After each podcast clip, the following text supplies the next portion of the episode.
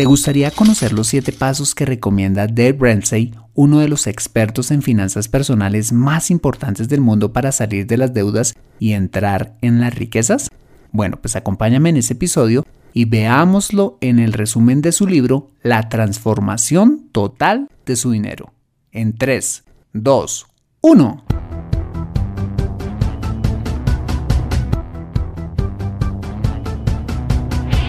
Bienvenido a Consejo Financiero, el podcast de finanzas personales donde aprenderás a manejar inteligentemente tu dinero, salir de deudas, tomar buenas decisiones financieras y alcanzar una prosperidad sólida y duradera.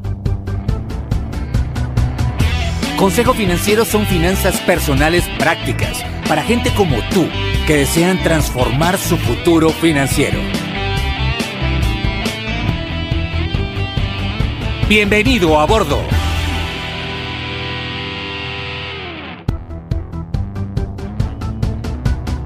Hola, ¿qué tal? Soy Fernando Fernández y esto es Consejo Financiero, tu podcast, tu programa de finanzas personales en el que aprenderás a manejar inteligentemente tu dinero, a salir de deudas, a tomar buenas decisiones financieras y los principios para alcanzar una prosperidad sólida y duradera. Como bien lo sabes, tener educación financiera no es algo exclusivo para los gurús en finanzas. No, todo lo contrario es algo que está a tu alcance y que te ayudará a lograr tus objetivos de vida. Si eres panadero, fisiatra, odontólogo, emprendedor o cualquiera que sea tu profesión, tarde o temprano necesitarás saber administrar correctamente tu dinero. En Consejo Financiero aprenderás de manera práctica lo que necesitas para ser un máster de tus finanzas personales. Y asimismo te invito a visitar www.consejofinanciero.com donde podrás encontrar este y muchos más contenidos de finanzas personales que estoy seguro van a ser de utilidad para tu vida financiera. Asimismo te recuerdo que puedes encontrarme en facebook.com como Consejo Financiero Podcast, en LinkedIn como Fernando Fernández Gutiérrez y en Twitter como arroba consejo acertado. Bueno, muy bien, y sin más preámbulos, comenzamos con el episodio de hoy. Bienvenido a bordo. Hoy quiero hablar de uno de los libros, quizás el mejor libro de finanzas personales que haya leído en mi vida y es La transformación total de su dinero de Dave Ramsey. Sin lugar a dudas, ese es un libro verdaderamente inspirador, que toca lo más profundo de las emociones del lector, llevándolo a hartarse de la mediocridad financiera y a salir de allí con decisión y disciplina, hasta alcanzar lo que él llama el pináculo de una riqueza con propósito. En este episodio intentaré hacer un resumen de ese maravilloso libro, que espero sea tan revelador para ti como lo fue para mí. Bien, antes de empezar, veamos quién es Dave Ramsey. Dave nació en Antioquía, Tennessee. Se graduó en 1982 en Finanzas y Bienes Raíces en la Universidad de Tennessee y en 1986 construyó una cartera de bienes raíces de más de 4 millones de dólares apalancándose en la deuda, fortuna que terminó perdiendo tras su imposibilidad de poder pagar dichas obligaciones y declararse finalmente en bancarrota en 1988. Tras su quiebra, Dave emprendió una búsqueda para descubrir cómo realmente funciona el dinero. Se entrevistó con personas ricas, leyó todos los materiales que pudo en la materia y recordó los principios financieros enseñados en las escrituras en torno a la correcta administración del dinero. Después de recuperarse financieramente, Dave comenzó a asesorar a parejas en su iglesia local. Asistió a talleres y seminarios sobre problemas financieros que normalmente aquejaban a la gente. Basado en ello, desarrolló un conjunto de lecciones y materiales basados en su propia experiencia y en trabajos y enseñanzas de expertos en finanzas bíblicas como Larry Burkett, y en 1992 escribió su primer libro, Financial Peace o en español Paz Financiera. Hoy en día, Dave no solamente es autor de numerosos bestsellers que vinieron después, sino que es el experto en finanzas personales más respetado de los Estados Unidos y el conductor del famoso programa de radio The Dave Ramsey Show, en español El Show de Dave Ramsey, un programa que es reproducido en más de 500 estaciones de radio y con una audiencia de más de 12 millones de personas cada semana. Muy bien, ahora que ya conocemos a su autor, empecemos con el libro. La transformación total de su dinero fue publicado por primera vez en el año de 2003. Es un libro escrito mm, de una manera muy sencilla y amena, lleno de anécdotas personales y testimonios de personas reales que aplicaron sus enseñanzas y alcanzaron el éxito en sus finanzas. Algo que me encanta de este libro es que de principio a fin puedes encontrar en sus páginas los principales mitos y realidades de las finanzas personales, así como apartados que él llama aritméticas torcidas, haciendo referencia a los errores más tontos que usualmente cometemos con nuestro dinero. Dave presenta en su libro los siete pasos de bebé, como una metáfora que enseña que todos podemos llegar a donde queremos ir paso a paso. No importa el estado del cual partamos en nuestras finanzas personales, todo lo podemos alcanzar yendo pasito por pasito, igual que un bebé. Y de esto se trata este libro, de los siete pasos que debemos dar para alcanzar el bienestar económico. Antes de empezar con los siete pasos de bebé, Dave compara las finanzas personales con nuestro estado físico. Dice que cuando estamos desacondicionados físicamente, lo primero que debemos hacer es reconocer que tenemos un problema. Estamos gordos y necesitamos hacer un cambio. Lo segundo es reconocer los obstáculos para lograrlo, ya sea el sedentarismo, la mala alimentación, la pereza o la falta de ejercicio. En la transformación total de nuestro dinero es lo mismo. Debemos partir reconociendo que tenemos un problema y enseguida identificar los diferentes obstáculos que nos impiden salir de allí. Y hablando precisamente de los obstáculos que nos impiden transformar nuestras finanzas personales, Dave habla de los cuatro más importantes. Bien, el primero de esos obstáculos es la negación. Entendida esta como nuestra actitud cuando, por ejemplo, nos vemos eh, frente al espejo y decimos, bueno, no estoy tan fuera de forma, tengo algo de barriga, pero no estoy tan gordo. Dice que en las finanzas personales podemos decir lo mismo. Mm, bueno, pues tengo algunas deudas. Mm, se me dificulta normalmente llegar a fin de mes y a veces cometo algunos pequeños errores con mi dinero, pero no es tan grave. Dave cuenta una historia que aprendió en una conferencia que ilustra cómo la mediocridad financiera se puede ir haciendo poco a poco parte de nuestra vida. Y dice, si echas una rana en agua hirviendo, inmediatamente la rana saltará pero si echas una rana en agua a temperatura ambiente y gradualmente vas aumentando la temperatura, la rana no lo notará. La negación nos puede llevar a eso, a perder nuestra salud, nuestras capacidades y sobre todo nuestra riqueza financiera. Cuando nos acostumbramos poco a poco a manejar nuestro dinero como lo hace el común de la gente. Es como cuando somos bebés y tenemos nuestro pañal sucio. Yo sé que huele mal, pero está calientito y al fin y al cabo pues es mío. Pero solamente cuando sentimos la irritación es cuando somos conscientes que necesitamos arreglar el asunto. Lo mismo pasa con nuestras finanzas personales. El segundo obstáculo en nuestra carrera para transformar nuestras finanzas personales es la deuda. El libro explica que es parte de la naturaleza humana querer algo y quererlo ya. Pero al igual que un niño que grita para que su madre le compre una golosina en un centro comercial, no estar dispuestos a esperar lo que deseamos es también una señal de inmadurez.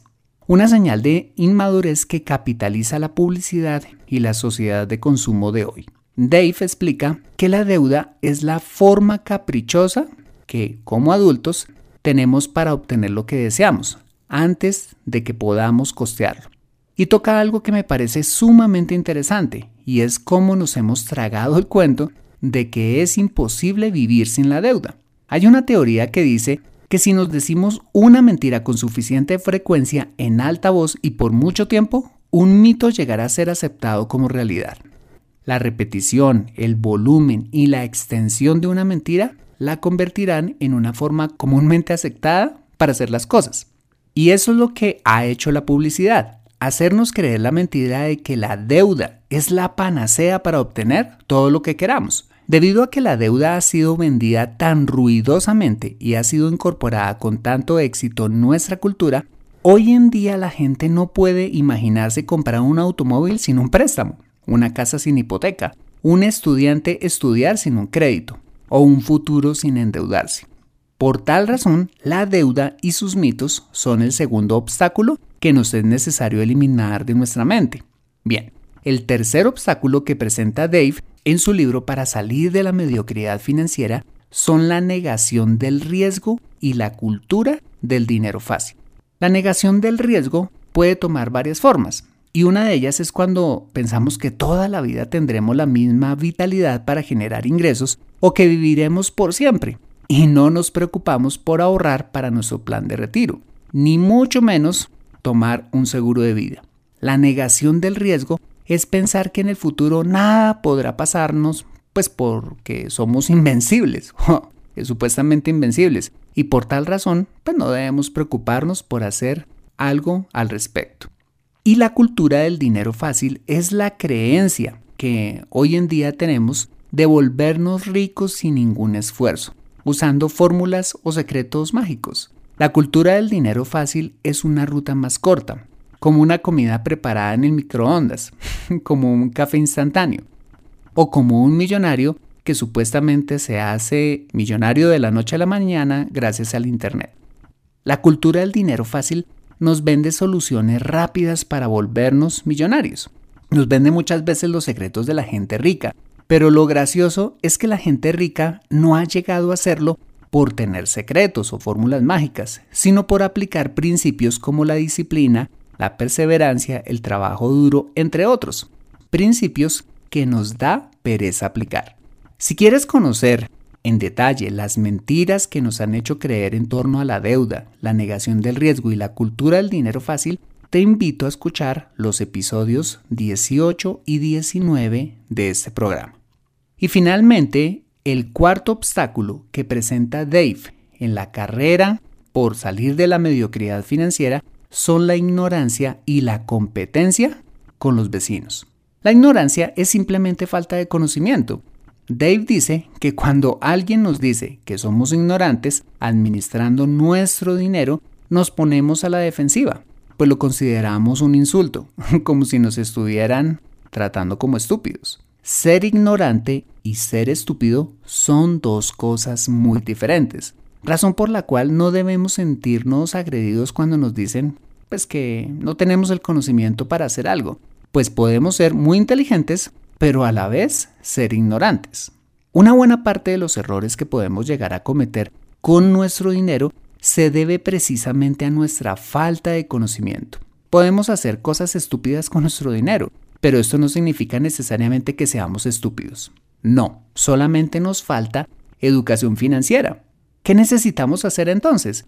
Pues en primer lugar, reconocer que somos ignorantes a la hora de administrar nuestro dinero y que nos es necesario tomar cursos, escuchar un podcast como este, leer libros, inscribirnos en seminarios de finanzas personales o asesorarnos con un experto.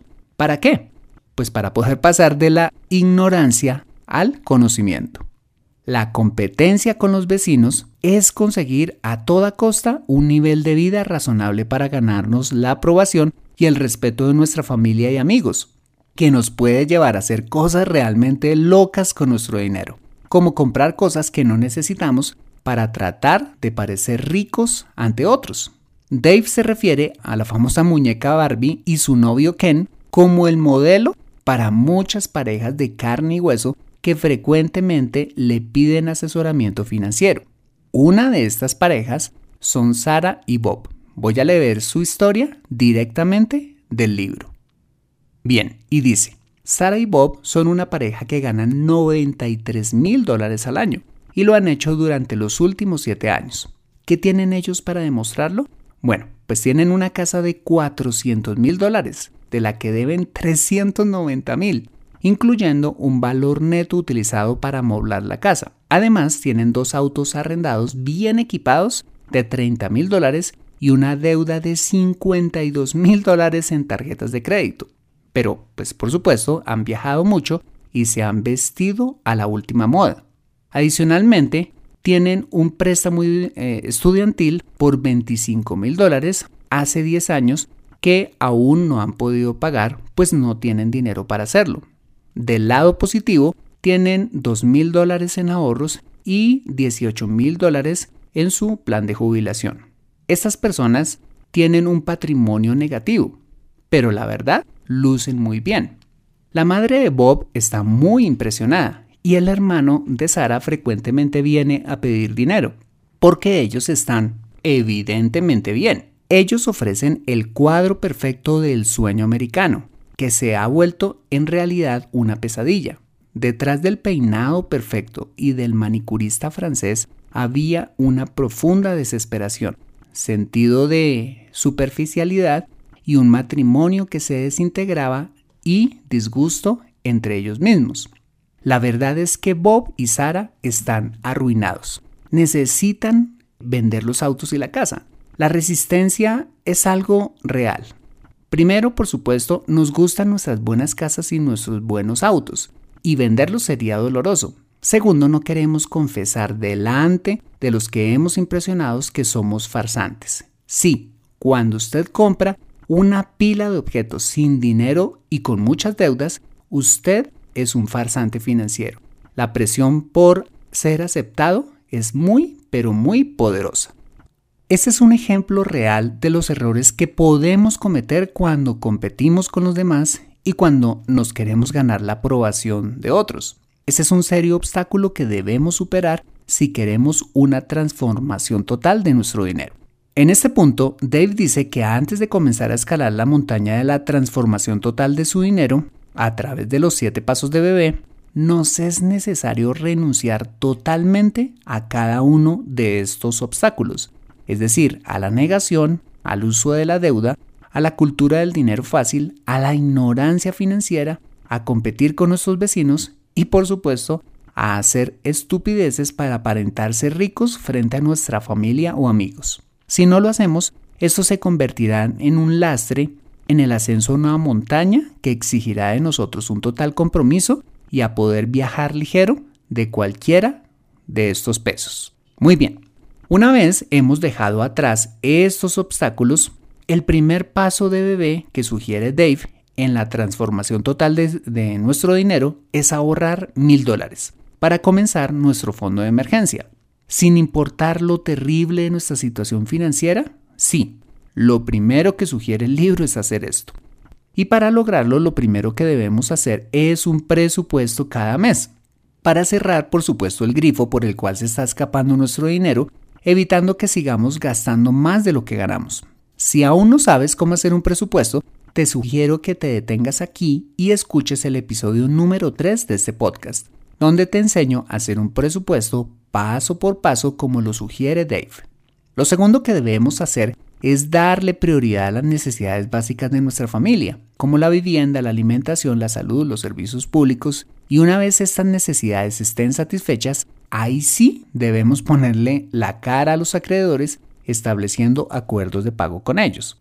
Mientras hacemos esto y antes de comenzar a pagarle a nuestros acreedores, nuestra prioridad debe ser ahorrar los mil dólares. ¿Por qué? Porque según estudios, el 78% de la gente tendrá un suceso inesperado dentro de los siguientes 10 años, como perder el trabajo, un embarazo no planeado, un problema de salud, un daño en la casa o un robo, que al encontrarnos sin liquidez podría desestabilizar considerablemente nuestra situación financiera y peor aún, frenar el desarrollo de los siguientes pasos en la transformación total de nuestro dinero.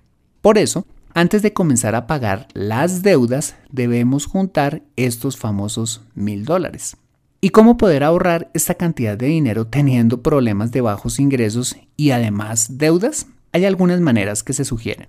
Una, por ejemplo, obteniendo pues, un nuevo trabajo o trabajando horas extras, vendiendo manualidades, dando clases a domicilio o repartiendo pizzas, haciendo ventas de garaje, las cuales son muy efectivas de cosas que ya no usamos o cobrando dinero que nos debe, si es el caso. Una vez ya hayamos acumulado los mil dólares, que normalmente se pueden reunir en un lapso de 30 días, es lo que normalmente dice Dave que se demora la gente, debemos poner estos mil dólares a salvo de nosotros mismos. Es decir, que no estén tan a la mano debajo del colchón o en nuestra mesita de noche, pues terminaremos gastándonos.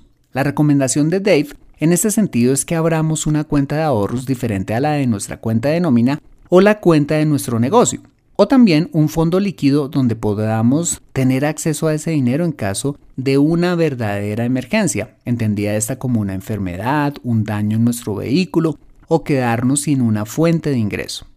Ok, una vez hemos ahorrado los mil dólares y los hemos puesto en un lugar seguro, pero accesible, cuando lo, verdaderamente los necesitemos, el segundo paso de bebé es salir de deudas aplicando el plan bola de nieve.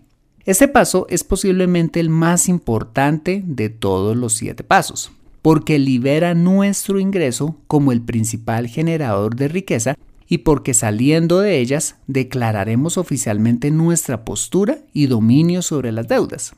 ¿Y qué es el sistema bola de nieve? Básicamente es un método que ya hemos visto para pagar nuestras deudas haciendo pagos a capital, empezando con las deudas más pequeñas hasta eliminarlas y seguir con las más grandes, exceptuando el pago de la hipoteca. ¿Y cómo aplicar el plan bola de nieve? Bueno, primero, pues haciendo una lista de todas las deudas en orden de la menor hasta la mayor. Y, por supuesto, preparando la bola de nieve inicial, que consiste en acumular el mayor dinero posible destinado para hacer un pago inicial al capital de nuestras deudas. Para ello también podemos usar la venta de garaje para financiar este primer esfuerzo. Luego, lo que debemos hacer es asignar un valor superior en nuestro presupuesto para pagar nuestras deudas, un valor que sea mayor al valor de las mensualidades mínimas que debemos pagar en ellas. Por ejemplo, si la suma de los pagos mínimos de nuestras obligaciones suman 300 dólares, entonces podremos asignar, por ejemplo, 500 eh, en nuestro presupuesto para pagarlas. Y finalmente, debemos aplicar los pagos en forma sistemática. Y eso básicamente consiste en aplicar la bola de nieve más el rubro adicional de nuestro presupuesto como un abono al capital de la deuda más pequeña hasta eliminarla y seguir con la siguiente más grande. Y así cada mes hasta acabar con todas ellas. Dave advierte que a veces la bola de nieve no rodará, cuando el dinero que hay apenas es suficiente para hacer los pagos mínimos o ni siquiera para eso. A este paso pues difícilmente vamos a salir de deudas. Dave cuenta una historia muy interesante donde dice que el padre de su bisabuelo tenía un negocio de maderas en las montañas de Kentucky y West Virginia. En ese entonces cortaban los árboles y los echaban al río para transportarlos hasta el aserradero pero a veces los troncos se acumulaban en una curva del río y se atascaban. Esto por supuesto paraba el proceso de producción, pues los troncos atascados impedían el tránsito de los demás troncos. Algunas veces el atasco se disolvía con tan solo empujar los troncos, pero en otras oportunidades era necesario arrojar dinamita entre ellos, haciendo que algunos de estos troncos volaran en pedazos, perdiéndose completamente para que los demás troncos llegaran a su destino. Dave afirma que a veces para poner a funcionar la bola de nieve hay que dinamitar el presupuesto, es decir, hacer esfuerzos por vender objetos preciados, las joyas, el auto y hasta la casa, si los pagos mensuales están por encima del 45% de nuestros ingresos mensuales, y de esta manera hacer que la bola de nieve tenga el suficiente poder económico con el cual podamos arrasar con las deudas más rápidamente. Perfecto. Una vez hemos ahorrado los mil dólares de nuestro fondo de emergencia, hayamos salido de todas nuestras deudas a excepción de nuestra hipoteca, aplicando el sistema bola de nieve, el tercer paso de bebé es fortalecer nuestro fondo de emergencia acumulando entre 3 a 6 meses de presupuesto mensual. En este punto de la transformación total de nuestro dinero estaremos en una situación sumamente ventajosa, pues nuestro ingreso ya habrá sido liberado de todos esos pagos mensuales que lo limitaban y podremos usarlo para acumular aún más dinero en nuestro fondo de emergencia. Dave dice algo muy interesante en lo que estoy completamente de acuerdo. Cuando hay desorden financiero y no tenemos un fondo de emergencia, miles de cosas han de sucedernos. Ocurre una inundación, el alternador del vehículo se descompone, alguien en nuestra familia sufre una calamidad. Cuando no estamos preparados para los imprevistos, empiezan a llover uno tras otro. Pero cuando tenemos un fondo de emergencia robusto, como que los sucesos inesperados dejan de suceder y cuando llegan ya, no son desgracias, sino inconvenientes fáciles de solucionar pues tenemos la liquidez para hacerles frente. Dave asimismo recomienda en este libro tener idealmente hasta seis meses de gastos mensuales, pero aclara que si quisiéramos tener más, es algo que podemos hacer, evaluando los riesgos a los que estemos expuestos. Ok, una vez hayamos ahorrado nuestros mil dólares, hayamos pagado todas nuestras deudas de consumo y posteriormente robustecido de 3 a 6 meses más nuestro fondo de emergencia, el cuarto paso de bebé será invertir el 15% de nuestros ingresos brutos mensuales en nuestro fondo de jubilación, llámese 401k, Afore o fondo privado de pensiones. Dave cuenta que tiene dos amigos. Uno de ellos tiene 40 años y un cuerpo escultural. Es delgado y tiene una buena musculatura. Vigila lo que come y ejercita un par de veces a la semana. Por otro lado, dice que tiene un amigo que tiene 30 años, es más joven, quien hace dos años practica una dieta fanática, corre todos los días, levanta pesas tres veces a la semana, pero tiene un sobrepeso de 20 kilogramos. El amigo de 30 hace de todo y tiene sobrepeso, mientras el amigo de 40 apenas ejercita un par de veces a la semana y conserva el peso y el estado físico que quiere. ¿Cómo es posible tal cosa? Sencillo, tras años de trabajo duro, el hombre de 40 años hoy en día solo tiene que mantener lo que disciplinadamente consiguió. Dave dice que en este punto la transformación total de nuestro dinero es lo mismo, es trabajar duro durante años y luego mantener los músculos financieros en forma y una de las cosas en las que tenemos que trabajar duro hoy para mañana tener buenos músculos financieros es ahorrar para la jubilación. En esta materia, Dave comparte un informe de USA Today que reveló que de cada 100 personas en los Estados Unidos de 65 años de edad, 97 no tienen ni siquiera 600 dólares en ahorros líquidos. 55 de ellas siguen trabajando y solo 3 están financieramente seguras. También dice que hasta la fecha en que se escribió el libro, las bancarrotas después de los 65 años de edad han aumentado un 164%. Para evitar que esto nos pase, Dave recomienda la regla del 15, es decir, ahorrar de nuestro ingreso bruto el 15%, sin tener en cuenta el dinero que se nos descuenta por efecto de los impuestos. Asimismo, Dave dice que antes de enfocarnos en pagar aceleradamente la hipoteca, es mejor ahorrar en nuestros fondos para la jubilación, porque es mejor llegar a la jubilación con un fondo gordo y quizás estar terminando de pagar la casa, a llegar a dicha etapa con la casa paga, pero sin dinero en nuestro fondo de jubilación, y tener que hipotecar la casa para poder comer.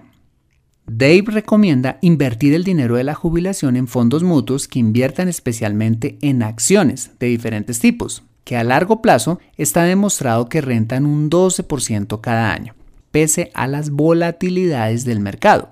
Este concepto aplicado a los afores y fondos privados de pensiones sugieren invertir en portafolios de alto riesgo. ¿Cuánto dinero ahorrar en nuestro fondo de jubilación recomienda Dave? Bueno, pues tanto como queramos, pero mínimo cuando podamos vivir con el 8% de dicho capital y para ello plantea un ejemplo. Si para poder vivir dignamente necesitamos 40 mil dólares al año, necesitaremos acumular un nido, él le llama el nido, al capital que tenemos en nuestro fondo de jubilación y este debería tener al menos 500. Si queremos vivir con 40 al año, deberíamos tener 500 en nuestro fondo de jubilación. En este aspecto es importante aclarar que la jubilación es nuestra responsabilidad, no del Estado. En nuestros países de habla hispana, especialmente, hemos entendido que la jubilación es menester del gobierno y muchos de nosotros nos hemos desentendido de este importante tema de nuestras finanzas personales, confiados en que el Estado se ocupará de nosotros. La verdad es que los sistemas estatales de pensiones se hacen cada vez más insostenibles y la verdad dudo que estén en capacidad de pagarnos una pensión significativa en el futuro. Excelente. Una vez hemos ahorrado nuestros primeros mil dólares, hemos eliminado todas nuestras deudas de consumo, fortalecido nuestro fondo de emergencia y estamos ahorrando al menos el 15% para nuestra jubilación, el quinto paso de bebé que presenta Dave es ahorrar para los estudios de nuestros hijos. Aclara que una de las razones por las cuales la gente adquiere cuantiosas deudas es para financiar los estudios de sus hijos, debido a que hoy en día la educación universitaria es extremadamente costosa. Y aunque los grados universitarios no aseguran empleos y no tiene sentido endeudarse para obtener uno, es importante buscar la manera de poder educar a nuestros hijos. Esta educación contribuirá a que ellos tengan una mejor calidad de vida. Y para ello establece una fórmula para el éxito de nuestros hijos. Dice que la educación universitaria pesa un 15% y un 85% su actitud, perseverancia, diligencia y visión. Caso es que Dave recomienda siempre pagar en efectivo la educación de nuestros hijos. Si no tenemos los recursos, no conviene seguir adelante. Es decir, no recomienda endeudarse para pagar la educación universitaria. Asimismo, recomienda mm, dos tipos de cuentas que existen en los Estados Unidos a través de las cuales se pueden construir el Fondo para la Educación de los Hijos, los cuales tienen beneficios tributarios. Están las cuentas ESA o Educational Saving Account y las cuentas IRA o Individual Retirement Account.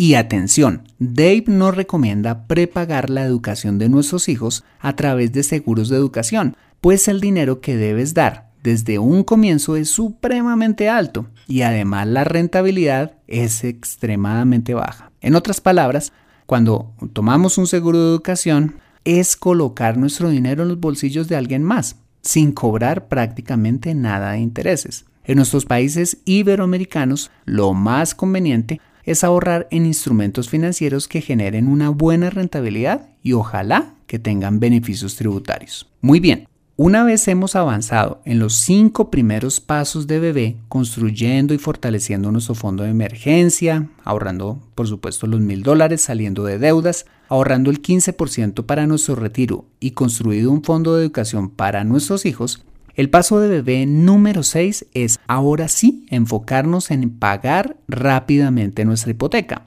Dave dice que este paso es como el maratonista que va en el kilómetro 30 en una carrera de 42 kilómetros. Ha hecho una buena carrera, pero aún no ha terminado.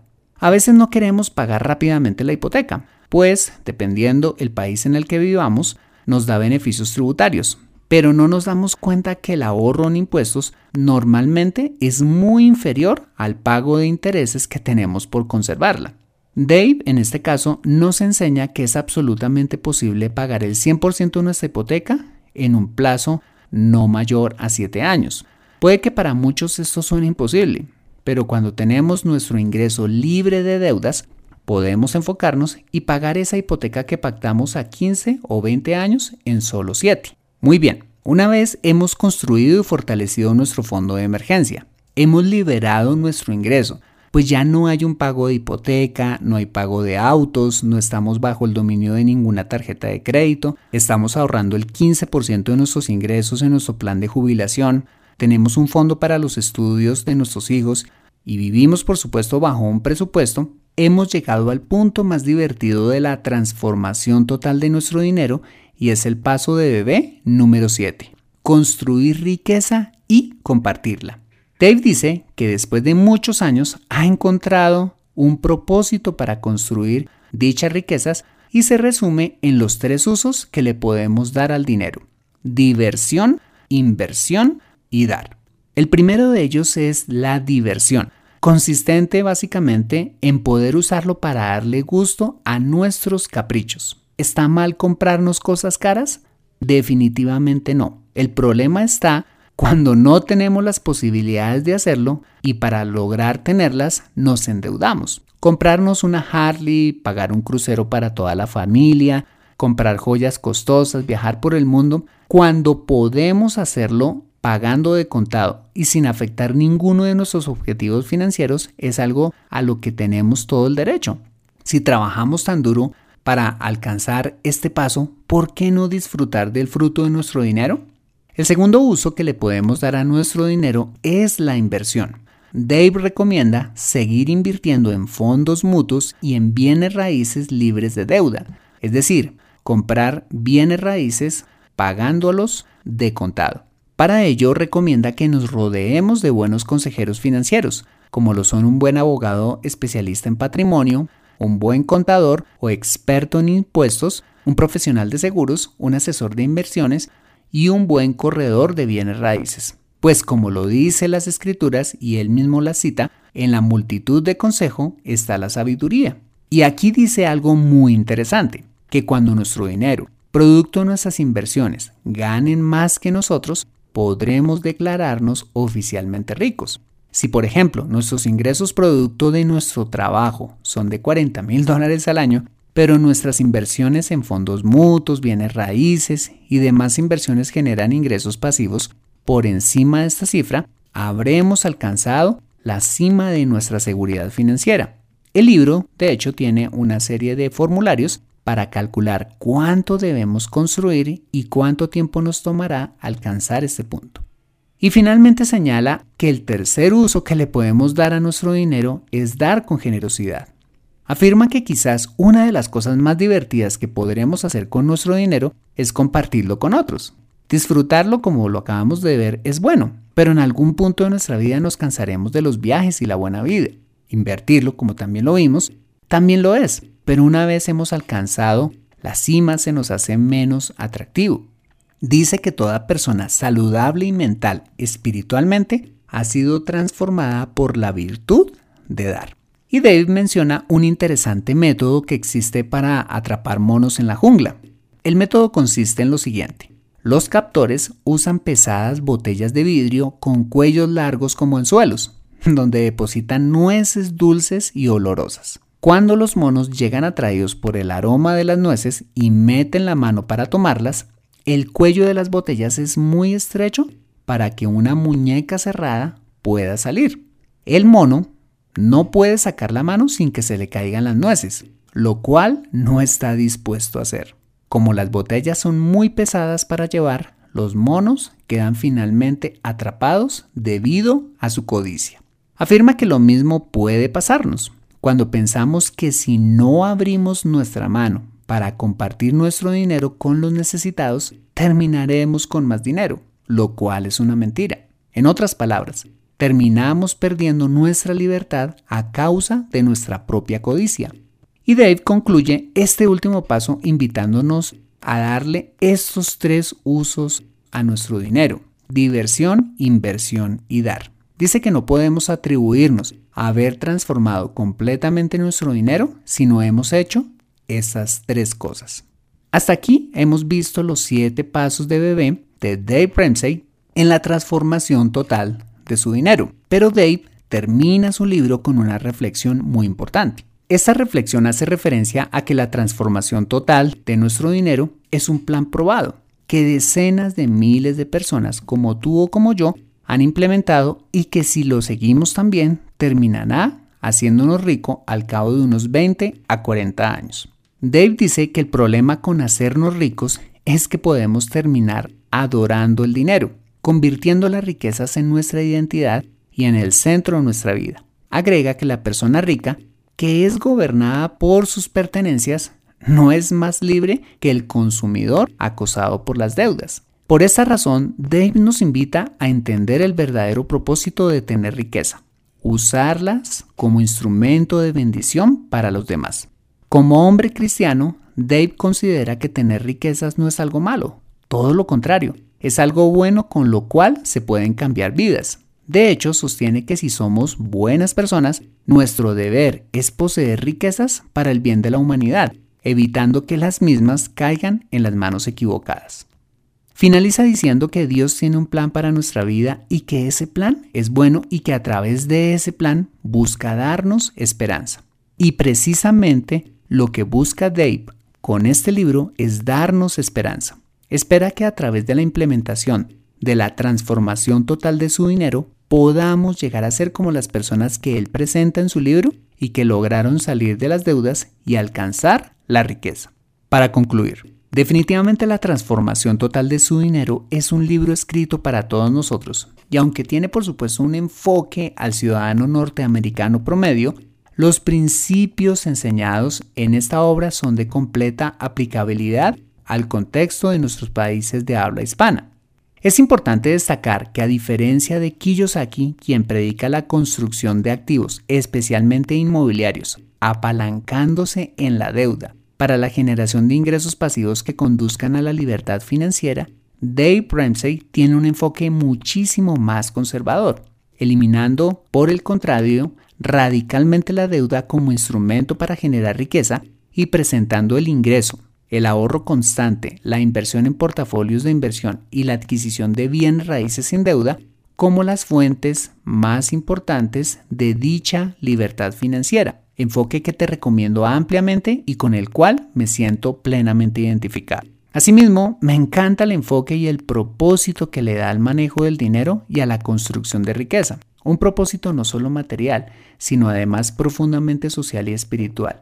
La transformación total de su dinero no solamente es un libro de finanzas personales, es un libro de desarrollo personal y espiritual.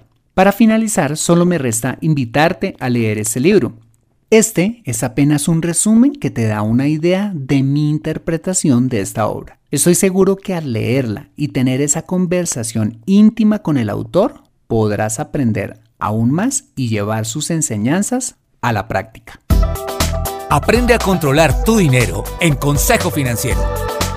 Bueno, muy bien, ese ha sido el episodio número 63 de Consejo Financiero.